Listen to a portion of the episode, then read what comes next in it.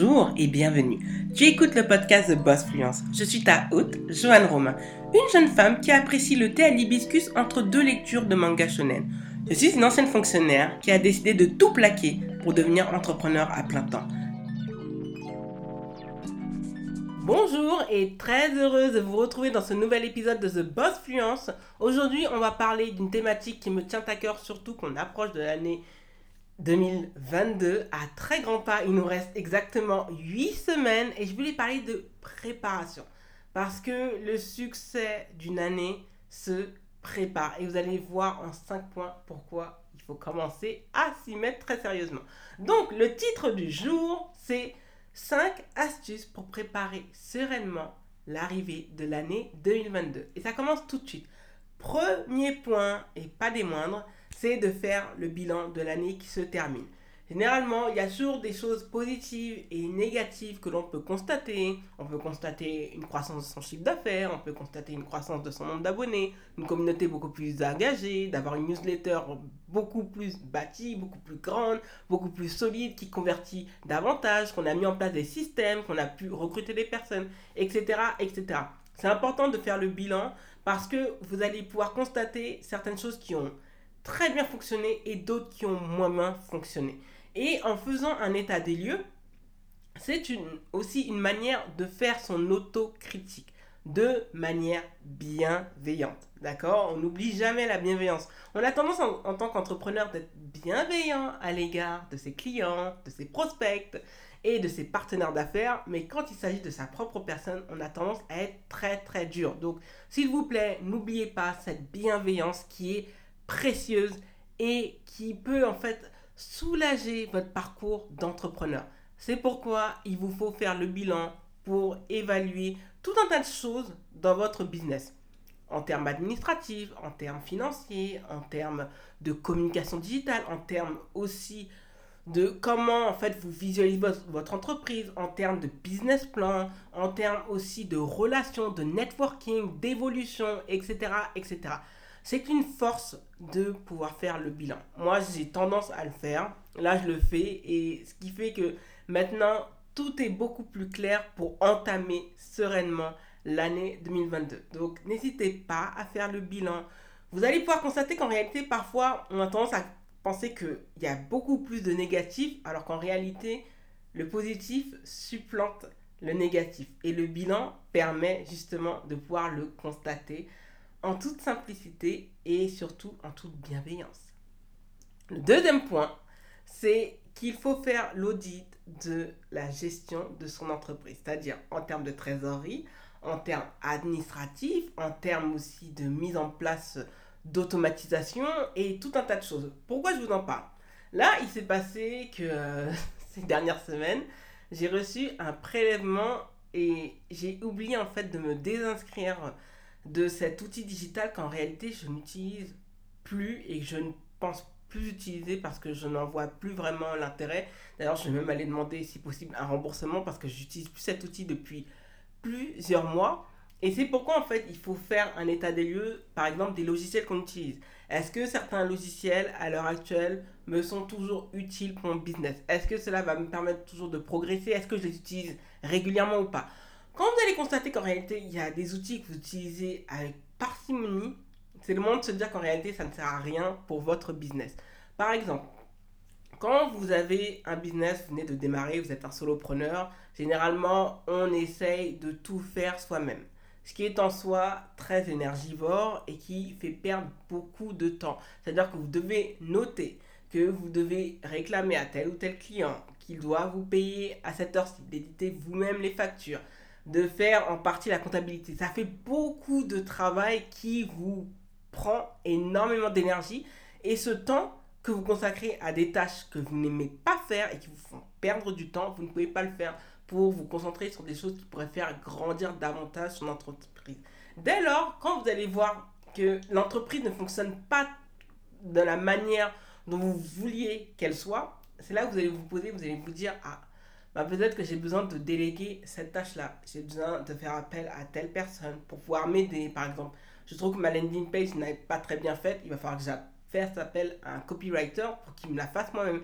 Oui, il faut prendre conscience que c'est de l'argent qui sort de l'entreprise, mais c'est de l'argent investi. Au lieu de vous perdre votre temps à chercher les bons mots, alors qu'en réalité, parfois, et ce n'est pas de votre faute, vous n'avez pas le talent d'écriture pour pouvoir toucher l'audience et pouvoir toucher un prospect et le faire basculer pour justement le convaincre d'acheter vos services et pas chez la concurrence, bah, vous allez vous rendre compte qu'en réalité, bah, faire appel à d'autres personnes, c'est bénéfique pour votre business. Donc, évaluez en fait sur qui vous devez vous appuyer, sur quelle tâche vous devez vous consacrer et surtout en fait d'évaluer en fait quels sont les outils dont vous avez réellement besoin pour soulager la trésorerie et surtout de se dire bah peut-être sur ce point-là je vais avoir besoin d'un changement de matériel, d'acheter un nouveau micro, un nouvel ordinateur, etc. etc. Donc faire l'audit de sa gestion, que ce soit administratif, en termes de trésorerie, budgétaire, vous allez voir que ça va vous amener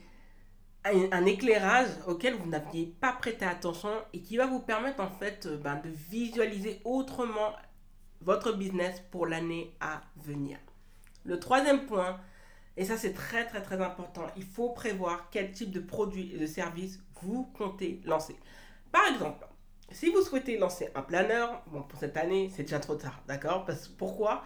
Parce qu'il y a certains produits, en réalité, il faut commencer à s'y consacrer, par exemple, au premier trimestre pour être sûr que ça sorte à partir du mois de septembre, pour que le produit soit prêt au quatrième trimestre. Pourquoi? Parce que il va falloir par exemple recruter un product designer, il va falloir aussi savoir quelle entreprise va produire le produit que vous souhaitez, comment il va être designé, quel, quelle va être la qualité du papier, par exemple, la typographie que vous comptez utiliser, si vous comptez aussi déposer le nom à l'INPI, il y a une partie administrative, le coût que ça va vous coûter pour le fabriquer et à quel niveau vous allez le vendre, comment vous allez gérer la livraison, l'envoi, etc., etc. Donc ce sont des choses en fait en réalité, vous pouvez pas avoir cette idée au mois de juillet pour la lancer au mois de novembre. C'est techniquement pratiquement pas possible. Il faut préparer cela de longue haleine.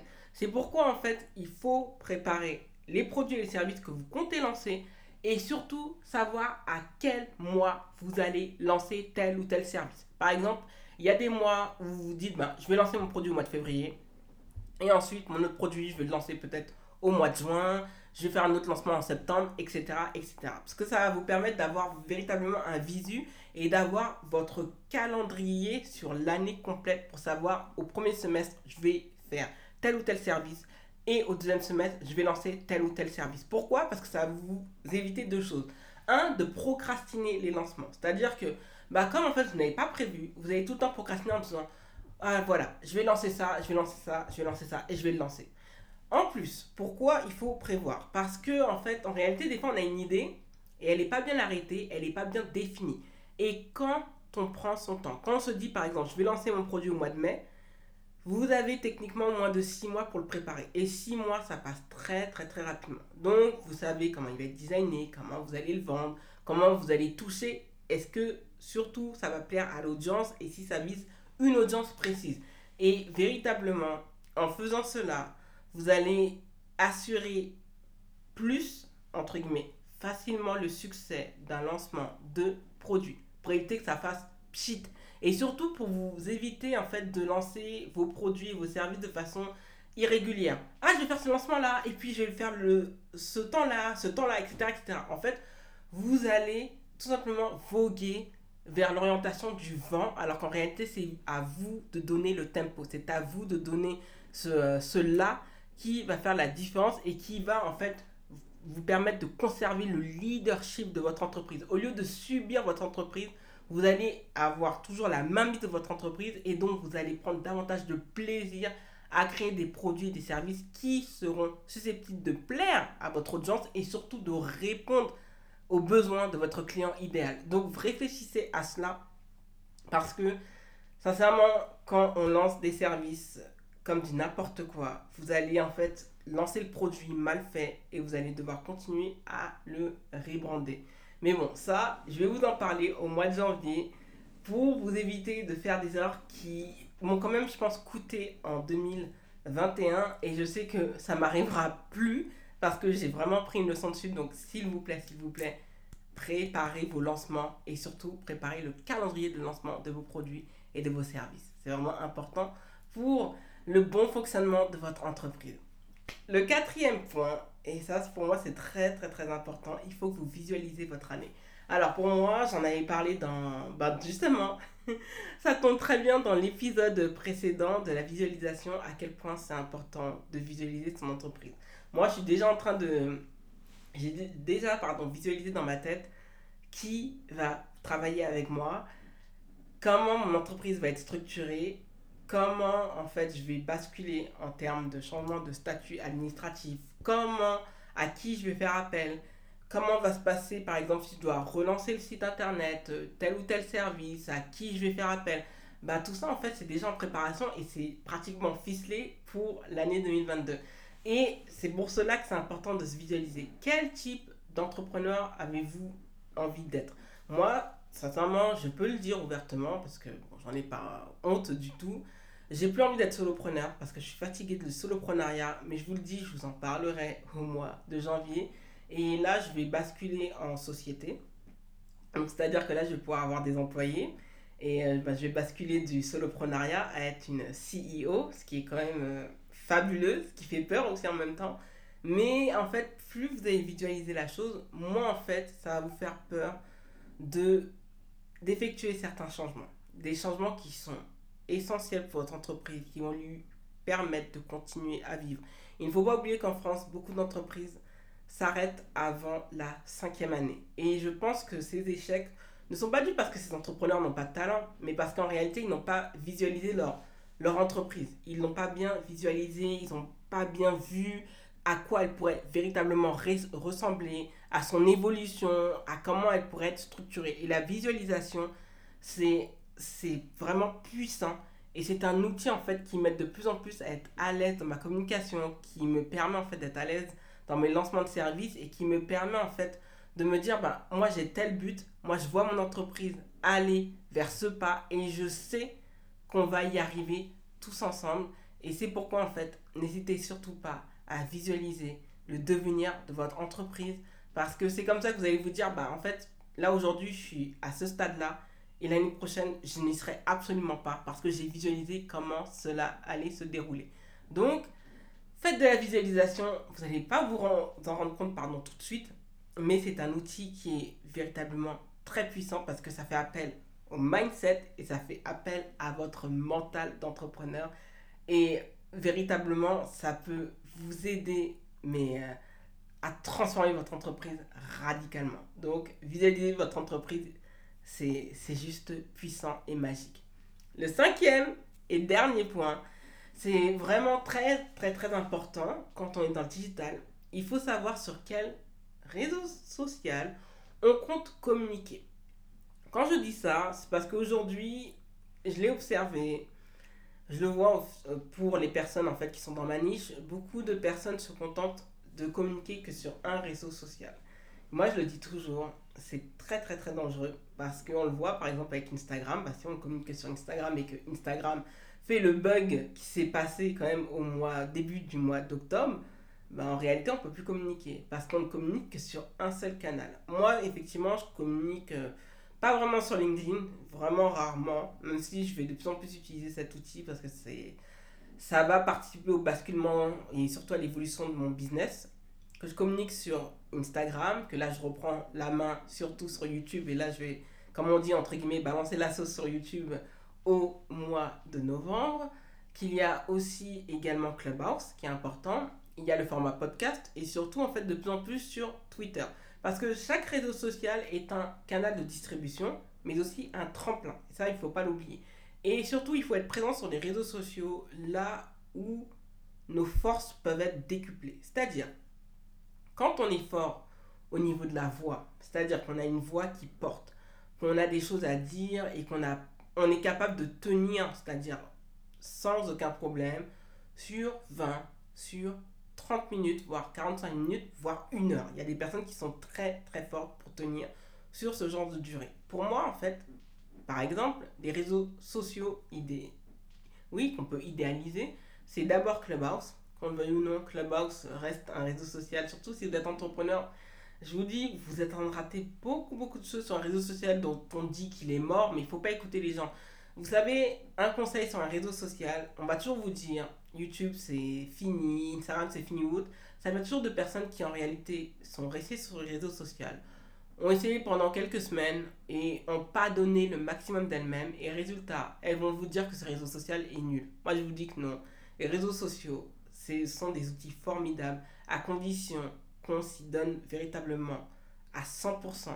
Et quand vous donnez à 100% sur les réseaux sociaux avec une bonne stratégie bien détaillée et bien déroulée, on obtient de très beaux résultats. Et Clubhouse, franchement, c'est un outil que j'utilise régulièrement parce que ça me permet de distiller mon expérience et ça me permet surtout en fait ben, d'utiliser le pouvoir qu'a la voix. Et j'utilise également le podcast et honnêtement, beaucoup de personnes m'ont découvert sur le podcast et ensuite sont venues me suivre sur YouTube, sur Instagram et même abonnées à la newsletter ben, parce que en fait elles ont apprécié ce que je distribuais en termes de connaissances. Donc quand on est bon dans la voix, Clubhouse, podcast sont des formats à utiliser. Quand on est bon dans le format vidéo, il faut être sur YouTube. Qu'on le veuille ou non, il faut être sur YouTube. Pour moi, YouTube, c'est la colonne vertébrale du, marketing vidéo. C'est YouTube qui a permis cela. D'être présent sur Instagram, parce qu'Instagram, de plus en plus, en fait, bascule dans une application euh, vidéo. Malheureusement, pour les photographeurs, ben, peut-être qu'il va falloir revenir sur Tumblr ou partager euh, ben, son expertise sur Twitter, par exemple, et d'aller sur TikTok. Quand on est bon, par exemple, en écriture, on peut se consacrer sur LinkedIn, sur Twitter, mais aussi sur des articles. Et également, quand je parle d'articles, articles blog ou site internet, et encore en newsletter, tout simplement. Donc, il y a de la place, comme je dis, pour tout le monde, mais il faut d'abord évaluer là où on est fort et là où on est moins bon. Moi, en termes d'écriture, je suis moins bonne, donc je ne vais pas me mettre à fond sur des formats sur lesquels, en fait, mentalement parlant, je vais me fatiguer, je vais m'épuiser. Par contre, je sais qu'au niveau de la voix, au niveau de la vidéo, là, ce sont des forces. Donc, c'est dessus que je vais appuyer. N'oubliez surtout pas, c'est pas parce qu'un réseau social est à la mode qu'il faut y être. Il faut être sur un réseau social quand on sait que nos forces sont décuplées et mises en valeur. C'est comme cela que vous allez apprécier l'expérience réseau social et que vous allez vous épanouir dans la création de contenu. C'est vraiment pas un hasard, c'est vraiment dû au fait qu'on évalue ses forces. Donc allez là où vous savez que vos talents, que ce soit d'écriture, photo, vidéo ou audio, vont être appréciés. Merci d'avoir écouté le podcast jusqu'au bout. Si tu as apprécié cet épisode, n'hésite pas à t'abonner au podcast et à y laisser un avis 5 étoiles sur Apple Podcast. Les ressources du podcast sont disponibles sur thebossfluence.com slash podcast. Retrouve l'actualité du podcast sur Instagram, YouTube, Twitter et Facebook avec l'identifiant TheBossFluence en un seul mot. Prends bien soin de toi et à lundi prochain